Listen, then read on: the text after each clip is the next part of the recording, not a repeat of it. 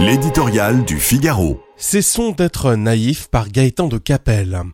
Les robots vont-ils remplacer les hommes depuis la découverte de ChatGPT par le grand public? Un mélange de fascination et de panique envahit le monde.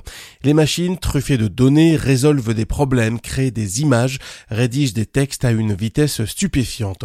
Et nous n'avons encore rien vu. À en croire les experts, nous n'en sommes qu'à la préhistoire de l'intelligence artificielle dite générative dont les capacités vont décupler. De la médecine à l'énergie en passant par la finance et l'industrie, tout les secteurs d'activité émanant des institutions les plus sérieuses nous abreuvent de projections toujours plus spectaculaires. Dans quelques années, nous dit-on, l'IA sera substituée à la plupart des métiers existants et aura englouti des centaines de millions d'emplois.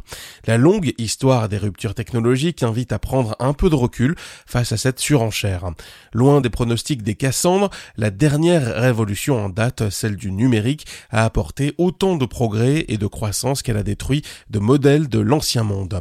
Les capacités de l'IA sont sans doute immenses, mais les entreprises n'intégreront que celles qui apportent une valeur ajoutée, ce qui est loin de représenter l'ensemble de leurs activités.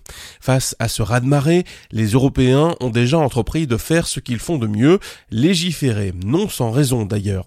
L'IA soulève de lourdes questions éthiques, démocratiques et économiques qu'il convient d'encadrer.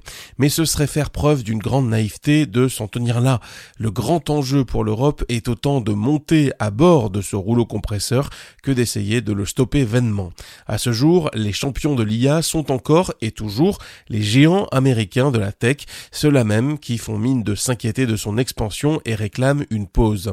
Les GAFAM, après avoir fait main basse sur Internet, sont en train de récidiver sur la nouvelle révolution technologique.